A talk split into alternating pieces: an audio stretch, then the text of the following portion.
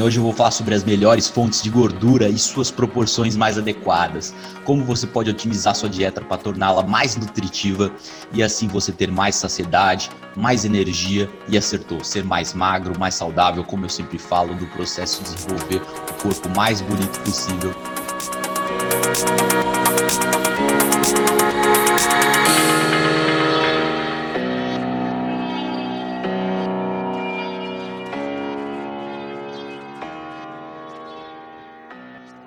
Então vamos a fundo, pessoal. Mas antes de tudo, vamos falar sobre aprendizagem e sucesso. Eu quero que você tenha sucesso na sua dieta acima de tudo, por isso disponibilizo vários vídeos grátis, livros e muito conteúdo.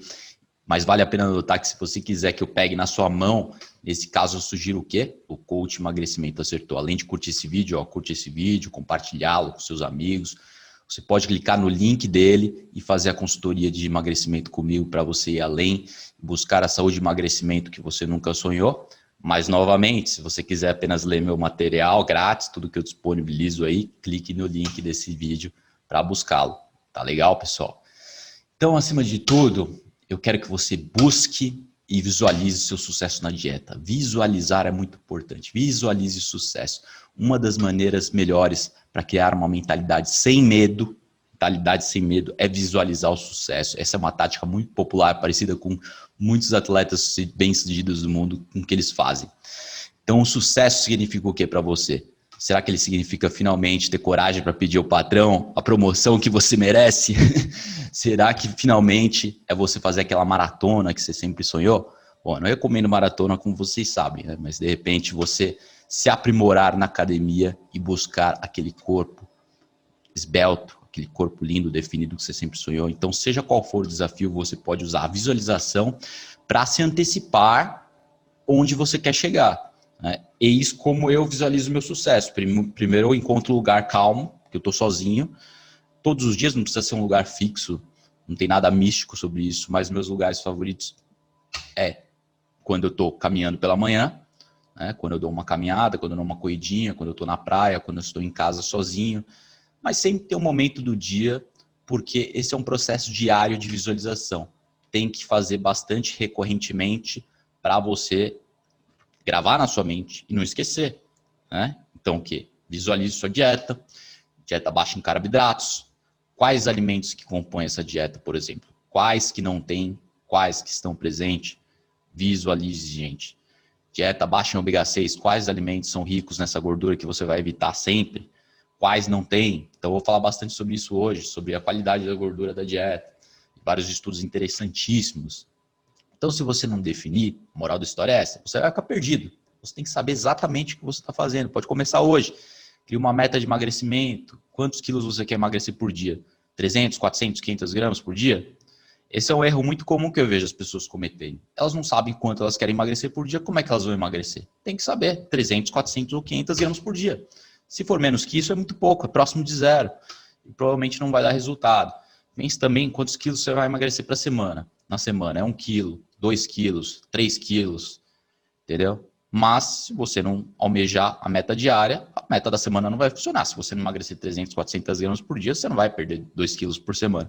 Então não adianta se esconder e ficar fugindo da balança. Se você fugir da balança, cara, daí você que está longe seu sucesso. Daí você está longe da sua visualização, do, do monitoramento, tem que ter um feedback constante. Quantas gramas de proteína você vai consumir por dia? Você tem que visualizar para alcançar seu objetivo. 100, 120, 140 gramas, quanto que você está se exercitando? É, depende do quanto que você está fazendo. Se você estiver fazendo pouco exercício, aí seria em torno de 100 gramas. Se você está fazendo moderadamente, 120, 130. Se você está treinando muito, daí é 140 para mais. Então lembre-se disso todo dia. Quantas gramas de carboidrato você está comendo também? Tem que saber quantas gramas de carboidrato você está comendo por dia. Você está comendo 50, 100, 150. Se você é um atleta, de repente você quer ficar mais próximo de 150. Se você é mais sedentário, daí você quer ficar numa faixa mais cetogênica de 50 gramas, tradicional cetogênica. Então, quantos minutos você vai treinar por dia também? Você tem que definir o tempo. atividade física é 40, 50 minutos, uma hora. Também pense no máximo que você está disposto a ficar sem treinar. O máximo na semana. Para mim, é, são zero dias, né? Para mim, quantas vezes eu vou ficar sem treinar na semana? Nenhum dia. Né? Um dia que eu vou fazer aeróbico forte e não vou treinar. Esse é o dia que, que eu não treino. Mas quantos dias da semana que eu estou disposto a ficar sem fazer exercício? Para mim, são dois, três dias no ano. Né? Agora, para você seria o quê? Um, dois ou três dias da semana? Cada um tem uma, uma faixa, cada um tem uma preferência, mas no mínimo isso. Se você não fizer quatro vezes na semana exercício, é, daí você vai ficar longe do seu objetivo mesmo. Em alguns casos, a pessoa consegue emagrecer bastante, ter uma composição corporal incrível, mesmo sem se exercitar muito. Mas geralmente você precisa, principalmente o treinamento resistido de força, que é a musculação. É aquele exercício que vai te dar definição, que vai te dar músculo, vai fazer você queimar gordura e ter aquele corpo esbelto e definido que você nunca nem sonhou. Eu gosto de repetir essa palavra, porque realmente você vai se surpreender. É o corpo que você nunca viu, que você nunca imaginou que você poderia ter. Né? Então, se quiser, faça o coach emagrecimento também. Clica aí no link, faça consultoria comigo. Agora, outra coisa que eu posso sugerir para você. Você já baixou algum aplicativo de medição de calorias para acompanhar seus macros, né? Gordura, proteína, carboidrato. Não necessariamente ficar micromonitorando o tempo todo, mas para você ter uma noção, para você ter um feedback do que você está comendo diariamente. Né? Então, o coach pode te ajudar muito nisso. Mas, dependente dele, eu vou falar sobre muitas outras coisas hoje. Os estudos muito sensacionais. Então, eu vou falar sobre estudo interessantíssimo, tanto surpreendente para quem não está acostumado com a ciência da dieta low carb. Mas vamos lá, que eu espero ser muito didático para vocês hoje.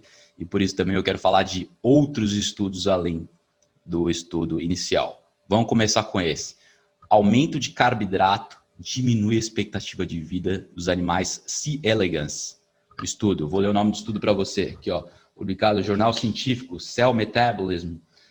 Uh, restrição de glicose aumenta a vida do C. elegans. Glucose restriction extends C. elegans lifespan by inducing mitochondrial respiration and oxidative stress. Então, são pequenos animais, né, animais cilíndricos de um milímetro e meio de comprimento, muito usados nos estudos típicos com, de extensão de vida, com práticas de dietas distintas mas esse é um estudo incrível que mostrou o óbvio, né, que já foi replicado em outros, que é o aumento da captação de, da glicose celular, que é um conceito fundamental no tratamento não só de diabetes tipo 2, como no aumento da expectativa de vida. Então, basicamente, você restringe as calorias, restringe o carboidrato, né, principalmente o carboidrato, e você constata um aumento de expectativa de vida em diversos animais. São ratos, são macacos, nesse caso são esses animais cilíndricos pequenos de um milímetro, chamados C. elegans, beleza? Então, o que acontece é uma melhora da sensibilidade à insulina nesses animais, que é um medidor de saúde metabólica, e é, melhora de todos os parâmetros de saúde, basicamente, mas estende a vida mas é que esse estudo mostrou que aumento da disponibilidade de glicose diminui a expectativa de vida desses animais C. elegans. Mas não é nosso só esse estudo, como eu falei. Por exemplo, a dieta cetogênica foi testada por alguns pesquisadores, como a Megan Roberts, onde a indução da cetose ao longo da vida dos ratos resultou em um aumento de 14% da expectativa de vida deles. Isso mesmo, viveram 14% mais similar ao que alcançariam com a restrição calórica, ou seja, não foi preciso induzir a restrição calórica para aumentar a expectativa de vida dos rastros. Basta, basta você restringir o que? A glicose, o carboidrato. Também tentaram replicar esse estudo no Instituto Hopkins de Ciência Clínica. E o que eles fizeram? Eles colocaram os ratos numa dieta cetogênica cíclica, aquela em que metade do tempo eles estão tomando consumindo uma dieta cetogênica tradicional, como da Megan Roberts, e a outra metade do tempo estão seguindo uma dieta alta em carboidrato mista, né? Pelo menos mista, não é hipercalórica dieta, uma dieta isocalórica equilibrada em calorias, mas mista em carboidrato. Então, basicamente, os ratos ficavam 15 dias na low carb cetogênica, 15 dias na dieta mista. E descobriram também, constataram esse aumento de 14% na expectativa de vida dos ratos, que é incrível. Uh, isso que ainda as características dos alimentos ainda não foram otimizadas. Então não teve nada como atividade física otimizada, suplementos otimizados, nutrientes otimizados, é, o óleo ainda é óleo vegetal processado. Então assim, tinha muitas coisas que poderiam ser melhoradas. independente disso, disso eles incluíram, eles alcançaram esse marco de 14%, impressionante. Então, voltando aqui para o estudo em pauta do jornal científico Cell Metabolism, do C. elegans, que é uma espécie de dermatoide, cerca de um milímetro de comprimento, muito pequenininho, quase microscópico, né? um nematóide, que é um filo de animais cilíndricos espetacularmente alongados. Então, eles são que nem uma minhoca, basicamente, de um milímetro. E o resultado do estudo foi aumento da expectativa desses bichos com a restrição de carboidrato. Então, vou ler aqui o estudo para vocês. Resultado do estudo com C. elegans.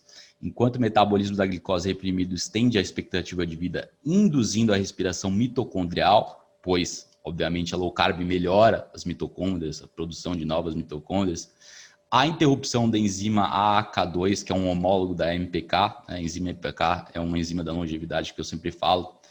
Então, é, a, o consumo de carboidrato impede a extensão do tempo de vida desses animais devido ao que a glicólise prejudicada, ou seja, glicose elevada. Isso, obviamente, através do consumo de carboidratos que imprime, reprime as enzimas AMPK da longevidade. Ou seja, você baixa o carboidrato, você aumenta a MPK, enzima da longevidade. Você sobe o carboidrato, você diminui a MPK. Você sobe o carboidrato, você diminui a biogênese mitocondrial, que é a criação de novas mitocôndrias, as usinas de energia das suas células. Você diminui o carboidrato, você aumenta as mitocôndrias, você aumenta, você diminui as mitocôndrias. Então, assim, tudo de bom quando você induz a low carb nos bichinhos.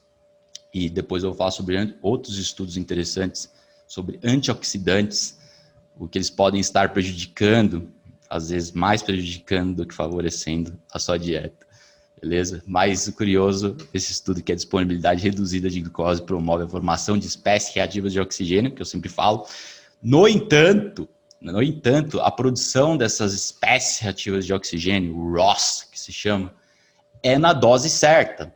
Então, nem sempre é ruim o aumento das espécies reativas de oxigênio. Nesse caso, é positivo. Então, embora o excesso de produtos finais de aplicação avançada no sangue sejam extremamente prejudiciais, né, aqueles que são alcançados por um estado de glicemia alta, alto carboidrato, Quantidades moderadas de estresse induzem a atividade da enzima antioxidante catalase, enzima antioxidante, e, portanto, aumenta a resistência ao estresse oxidativo e aumenta as taxas de sobrevivência. Então, espécies reativas de oxigênio alto aumentam, é, diminuem a expectativa de vida. Agora, produção de espécies reativas de oxigênio na quantidade certa induzem a biogênese mitocondrial, a criação de novas mitocôndrias, que são usinas de energia das suas células, mais produção de energia. Então é tudo questão de equilíbrio. Estudo fornece evidências diretas para um conceito que é tão hipotético chamado é, hormese, até então hipotético, né? hormese mitocondrial, ou a tão chamada é, biogênese mitocondrial através de um estímulo hormético adaptativo. Então, esse conceito de hormese tem sido evidenciado na ciência bastante retratado, bastante constatado. Então não é nada novo, mas na época era hipotético. Né? Então veja bem, para o choque de muitos, né, esse tratamento de nematóides com diferentes antioxidantes e vitaminas, antioxidantes e vitaminas evita o aumento da expectativa de vida. Então antioxidantes, resumidamente, consumidos nos horários errados, podem prejudicar a saúde.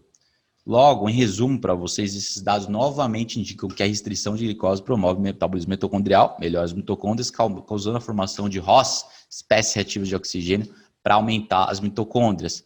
Só que isso acontece com, sem os nutrientes, os antioxidantes.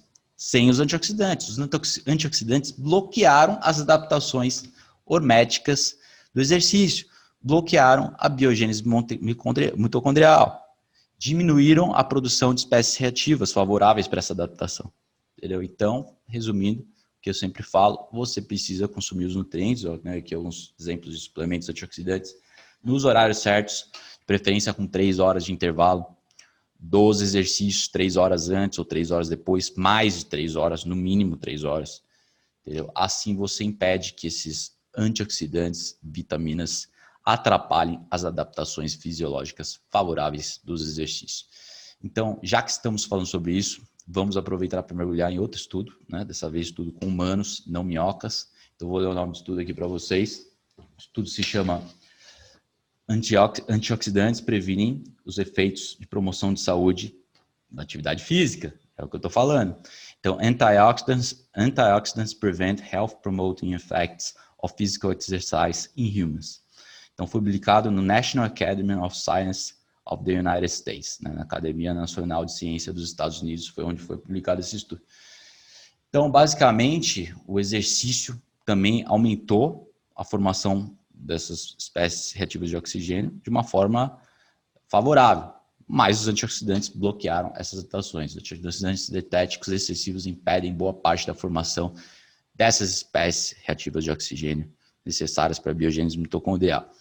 Então, resistência à insulina no tecido adiposo é outra coisa que é bom, porque sensibilidade à insulina no tecido adiposo faz o tecido expandir, né, os adipócitos, o excesso de, de gordura, a hipertrofia das células de gordura, tudo isso é evitado com atividade física e com as gorduras certas, né? principalmente o ácido esteárico, que aumenta a resistência à insulina no tecido adiposo, que é bom, né? que impede o crescimento das células de gordura, impede também, uh, aliás, favorece a criação das mitocôndrias. Então, ácido esteárico da gordura animal, manteiga, né? óleo de coco não é rico em ácido esteárico, mas também é baixo em ácido ômega 6, linoleico, que é bom. Então, óleo de coco, manteiga, manteiga de cacau, gordura animal, tudo isso melhora a resistência à insulina das suas células adiposas, que faz sua gordura ser queimada. Você não acumula gordura no seu tecido adiposo. Então, os antioxidantes são amplamente usados como suplementos, né? Todo mundo conhece, vitamina C, ó, zinco, vitamina E. Então, mas os pesquisadores não sabiam exatamente se eles afetam os efeitos do exercício na promoção de saúde. Por isso, esse estudo que eu citei agora, entre outros mais recentes, elucidam bem essa questão. É, nesse caso, foram testados os efeitos de uma combinação de vitamina C de 1 grama por dia e vitamina E de 400, que é a, que é a dose de hora recomendada. Né? é, testaram essas quantidades na sensibilidade de insulina do corpo em geral, que sensibilidade de insulina no corpo é bom, ao contrário de sensibilidade de insulina no tecido adiposo, que é ruim. E foi medido isso através da infusão de glicose, que é o GRI, medida comum nos estudos, durante uma dose hiperinsulinêmica e hiperglicêmica, né, uma dose alta de carboidrato, em indivíduos que não foram treinados anteriormente. Então, jovens saudáveis, pré-treinados, né, antes e depois da intervenção de quatro semanas de exercício, foram medidas as taxas de infusão de glicose determinadas, biópsia muscular também, para biópsia muscular, né, para análise da expressão genética, infusão de glicose para determinar o quanto que está subindo a glicose, e também amostras de plasma foram obtidas para comparar as mudanças nos exames da linha de base. Né? Então, é mostra do sangue para ver o que aconteceu com essas vitaminas no efeito do, do exercício, né? o quanto que essas vitaminas prejudicaram o exercício, prejudicariam ou melhorariam, no caso, piorou. Então, o exercício aumentou os parâmetros de sensibilidade à insulina, no entanto, apenas sem os antioxidantes. Então, os antioxidantes bloquearam os efeitos positivos na sensibilidade à insulina e bloquearam outras adaptações muito favoráveis do, do exercício. Então, a própria adipocetina plasmática, plasmática, que a adipocetina é o hormônio que queima gordura, ela é exclusivamente secretada no tecido adiposo, na corrente sanguínea, e seus níveis no plasma sanguíneo estão inversamente relacionados ao percentual de gordura corporal em adultos, né? em adultos, nem tanto em crianças. Ou seja, quanto mais adipocetina, mais você queima gordura, quanto menos, menos você queima gordura. Então, essas mudanças positivas na taxa de vazão de glicose, no aumento desse hormônio que queima gordura de pocetina, ocorreram apenas na ausência, na ausência de antioxidantes em indivíduos previamente treinados ou não, entendeu? Então, indivíduos que já costumavam fazer exercício, passaram a fazer exercício, ou aqueles que começaram a fazer exercício no período de intervenção dos estudos, em ambos os casos, as adaptações foram prejudicadas pelos antioxidantes. Então, vou ler o resultado do estudo para vocês. Aqui, ó, estudos antioxidantes que impedem as adaptações favoráveis. Isso foi acompanhado né, pelo aumento da expressão de reguladores de transcrições sensíveis espécies ativas de oxigênio, os, os ROS. Então, a sensibilidade à insulina e a capacidade de defesa dos ROS foi melhorada apenas na ausência de antioxidantes. E além disso, as enzimas anti-envelhecimento, né, a MPK e os medidores moleculares de defesa endógeno de espécie reativa de oxigênio, superóxido de mutase, glutationa peroxidase, que são as enzimas mestres desintoxicantes do corpo. Então, todas essas enzimas desintoxicantes, que são extremamente saudáveis, foram induzidas através do exercício o quê? apenas sem os antioxidantes, porque os antioxidantes também bloquearam as adaptações favoráveis nessas enzimas da longevidade, essas enzimas antioxidantes. Né? Os antioxidantes bloquearam essas enzimas, bloquearam as adaptações das mitocôndrias. Então, realmente, os antioxidantes são bem deletérios se forem consumidos em excesso na hora errada. Muito contrário do que muita gente pensa. Por isso que é sempre importante questionar verdades que são vistas e tomadas como absolutas, que na verdade não são nada absolutas, porque a ciência é um processo em evolução. Né? Quando temos estudos suficientes de certo tópico, algumas coisas são inquestionáveis, coisas são fincadas, porque a ciência comprovou é, repetidamente, né? como os efeitos da low carb são incrivelmente benéficos, já são constantemente é, demonstrados os estudos. Agora, outros conceitos, premissas que são erradas, né? que são dadas como verdadeiras, que na verdade muitas vezes não são. Então, à luz da ciência, novas evidências, tudo muda, beleza?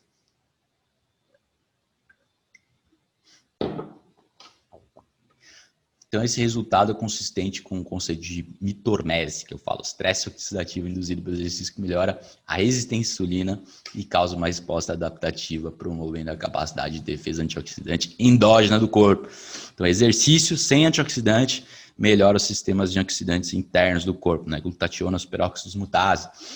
E a suplementação de antioxidantes pode impedir esse efeito em humanos se consumido no horário errado. É o que esse estudo não mostrou é o consumo desses suplementos no horário distante. Estudos subsequentes mediram, por isso que eu estou falando, estou acostumado com esses estudos novos que mediram, por isso que já estou resumindo para você. Né? Eu vou te mostrar os antioxidantes que eu tenho aqui e o horário que eu consumo eles, mas basicamente é só consumir longe do treino. Então, para vocês entenderem melhor o conceito de gordura saturada, né, esse é o tópico de outro estudo, é o terceiro tópico de hoje, o efeito da gordura saturada e a diferença do seu efeito metabólico de cada uma das gorduras, seja saturada ou monossaturada. Então, pretendo falar sobre a dieta do croissant. Isso mesmo, a dieta do croissant, que é uma dieta bizarra, né, mas foi testada cientificamente, então como prova de conceito, a dieta do croissant é um grande exemplo da vantagem da gordura saturada, especialmente o ácido esteárico que eu sempre falo. Então o croissant foi testado nos participantes do estudo com manteiga ou com margarina, entendeu? Manteiga ou margarina. Então a ressalva aqui, muito importante, é que eu não estou de jeito nenhum promovendo uma dieta que com croissant seja de manteiga ou margarina. Agora, se eu fosse escolher, obviamente, escolher manteiga que margarina, que margarina não veneno. Então, o que aconteceu? Um americano que estudou isso foi o Brad Marshall, criador da dieta do croissant. O seu blog, blog, blog se chama é, Blog Fire in a Bottle. Blog Fire in a Bottle é o nome do seu blog. Então, eu escutei suas entrevistas incríveis. É, a última mais recente foi com o Paul Saladino do da dieta carnívora, um médico carnívoro, e ele fala todo, todas essas permutações, todas essas vertentes de consumo de gordura num contexto constante de glicose, num contexto low carb, enfim, testando gorduras diferentes, seus impactos na saúde, no metabolismo. Agora, o Brad é levemente obcecado por comida, né? Então, sua história é bem interessante, né? Seu trabalho se concentra em tentar colocar as ideias atuais sobre dietas inclusive cetogênica, carnívoro, como eu falei, na estrutura de padrões dietéticos tradicionais. Ou seja, ele está tentando é, é, explorar as dietas tradicionais e ver o que, que das dietas modernas pode ser mantido e o que tem que ser excluído. Então, uma coisa óbvia que tem que ser excluída é o ômega 6 e o carboidrato refinado, todo mundo sabe. Mas tem elementos da dieta tradicional que não são tão ruins assim, como a manteiga, como o queijo, como a carne. Então, outro fator que eu achei importante sobre o brand que era o fundador da empresa Firebrand Smiths, né? Então ele se dedica na produção sustentável de carne, é, suínos, mais especificamente aves, criados a pasto, criado numa alimentação natural, se que eu quis dizer. Então é uma dieta que proporciona baixas quantidades, quantidades menos concentradas de ômega 6 no seu tecido, no seu tecido adiposo. Então, a gordura desses animais é mais baixa em ácido linoleico, é mais baixo em gordura ômega 6 altamente prejudicial. Então, só para vocês terem, imaginarem, para vocês entenderem. Gordura ômega 6 no tecido adiposo do suíno nos Estados Unidos e do e das aves, das galinhas, em torno de 15%. Né? Então, as galinhas podem chegar a 18% e os e o suíno 12%, 13, 14. Mais uma alimentação saudável, uma alimentação é, menos hipercalórica e com menos sementes, óleos de sementes processados. E são essas sementes que são ricas em óleo, mas principalmente os óleos de sementes processados, que são gorduras extraterrestres, que vieram de outro planeta praticamente, precisa de uma técnica de processamento para extrair essa gordura de um jeito que o ser humano nunca foi capaz. Então são gorduras novas na dieta humana, animal. Então adoece qualquer animal, basicamente, esse, esse ômega 6 enriquece seus tecidos nesse ácido PUFA, né, que é o ácido linoleico. Então aumenta muito aí sua, a sua não só a gordura, né, mas, a, mas a concentração mesmo. Eles, eles fazem porcos geneticamente modificados para não serem gordos, para não, não serem tão uma carne tão rica assim em gordura, mas ao mesmo tempo a concentração de ômega 6 é mais alta. Então, enfim, o que eu achei incrível é que ele estuda bastante essa concentração de ômega 6 nos, nos suínos e nos, no, no, bovino e na, no frango também. Agora, o bovino é naturalmente baixo, né? E mesmo se ele comer grãos no final, antes de ser abatido, as taxas de ômega 6 são baixas no suíno. Por isso que carne de, de, de vaca é uma das melhores carnes, mais nutritivas, mais completas e mais seguras. Agora, o estudo do croissant, que ele aborda bastante no seu site, nas suas entrevistas, que é o tema de hoje, né, que eu vou falar aqui. Qual é o nome do estudo? Vou ler o nome do estudo para você. Ele publicou um artigo top no seu blog, né, sobre esse estudo espanhol aí do croissant. Então, o estudo do croissant espanhol é intitulado distinctive postprandial modulation of B cells function and insulin sensitivity by the dietary fats, monosaturated fats compared with saturated fatty acids. Foi publicado no American Journal of Clinical Nutrition, prestigioso jornal americano. American Journal of Clinical Nutrition. Então, basicamente, comparar a gordura monoinsaturada e a gordura saturada, uh, também a polissaturada. Então, as três, os três tipos de gordura em medidores de sensibilidade à insulina e também na função beta das células beta do pâncreas, assim como é, essas, essas observações feitas com o consumo de gordura, observações muito interessantes, resultados incríveis. Então, o que, que esse estudo espanhol averigou? Né? Então, eles procuraram determinar se a homeostase pós-prandial de glicose, né, glicose que eu queria falar, é modulada distintamente por refeições ricas em ácidos graxos distintos. Então, é saturado, monoinsaturado ou poliinsaturado. Qual é o efeito dessas gorduras na glicemia e também nos triglicéridos hepáticos, no colesterol ruim, né? Então, são os, os resultados metabólicos de cada gordura. Então, eu vou falar para vocês, vou ler em detalhes os estudos. Então, é, o estudo do antioxidante, não. O estudo do croissant, Design de estudo, olha que interessante. Foram estudados indivíduos normotrilicêmicos, né, indivíduos metabolicamente é, normais, não, não resistentes à insulina, com glicose em jejum normal tolerância normal à glicose, ou seja, não eram pré-diabéticos.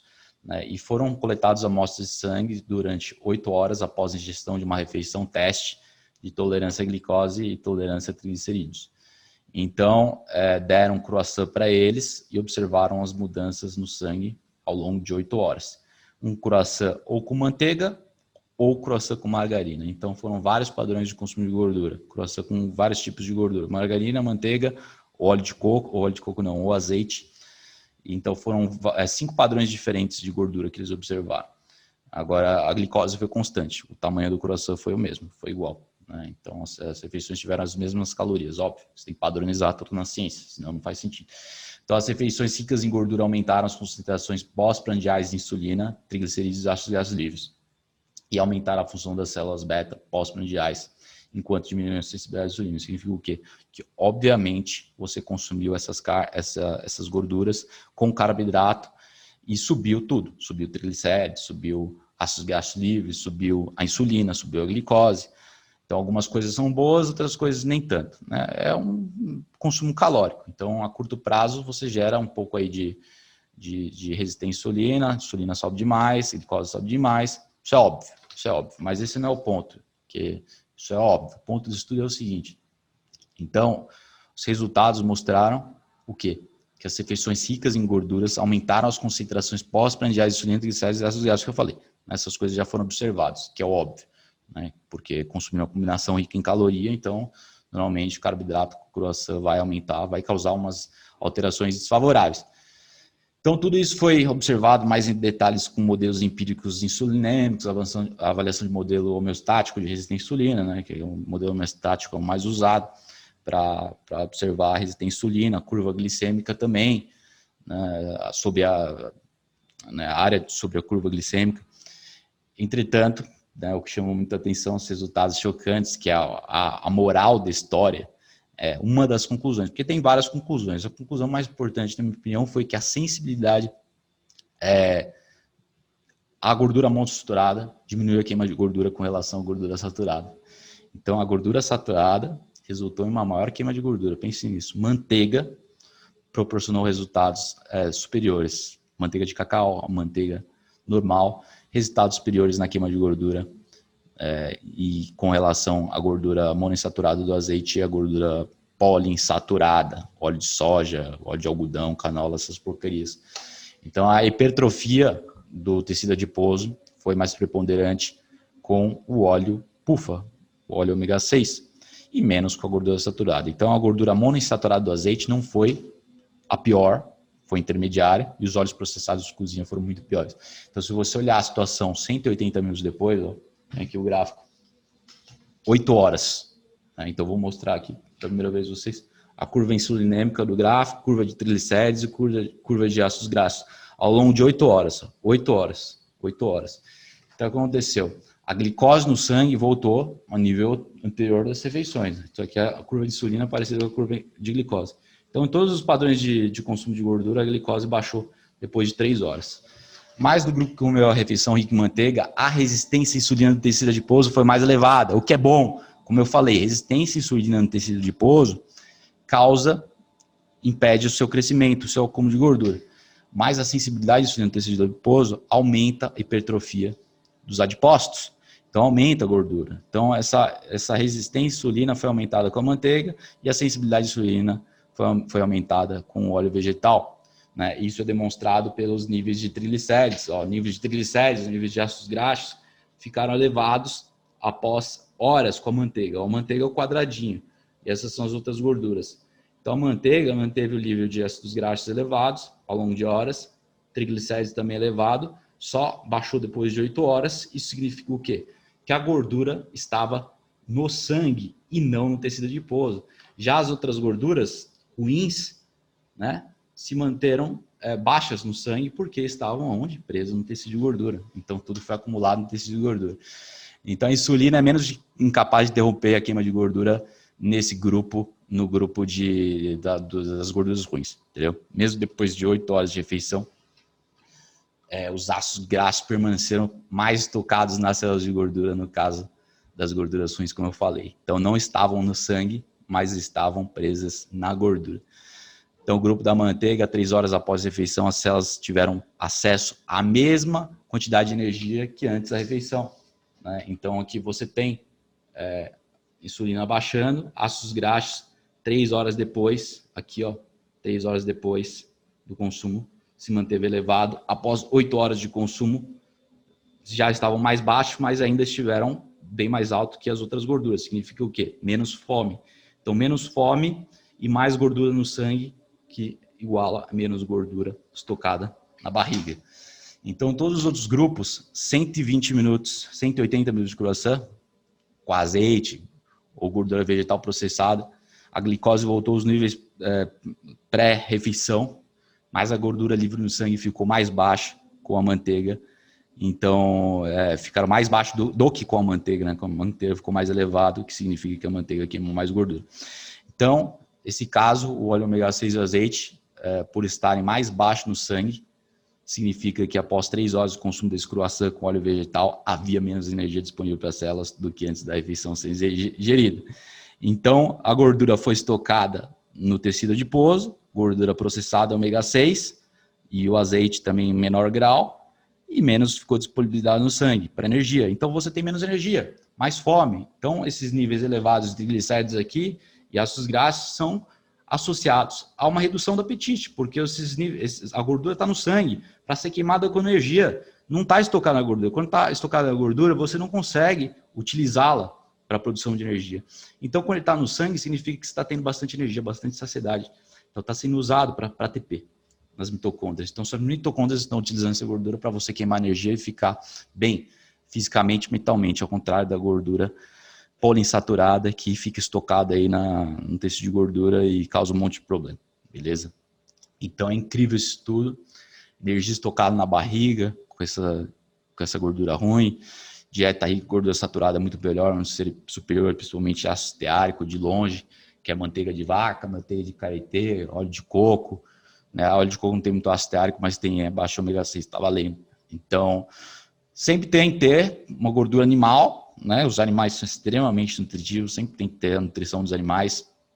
Então, a manteiga fornece maior disponibilidade de energia nos tecidos do corpo, mais energia ao longo de 3, 8 horas, né? Então, aqui, ó, mais energia que as outras gorduras, quadradinho, tá vendo? Mais energia do que as outras gorduras. As outras gorduras proporcionaram menos energia para nosso corpo usar. Então, basicamente o resultado do estudo foi esse. Eu acho que dá para falar mais um pouco, só que já vocês já entenderam o principal.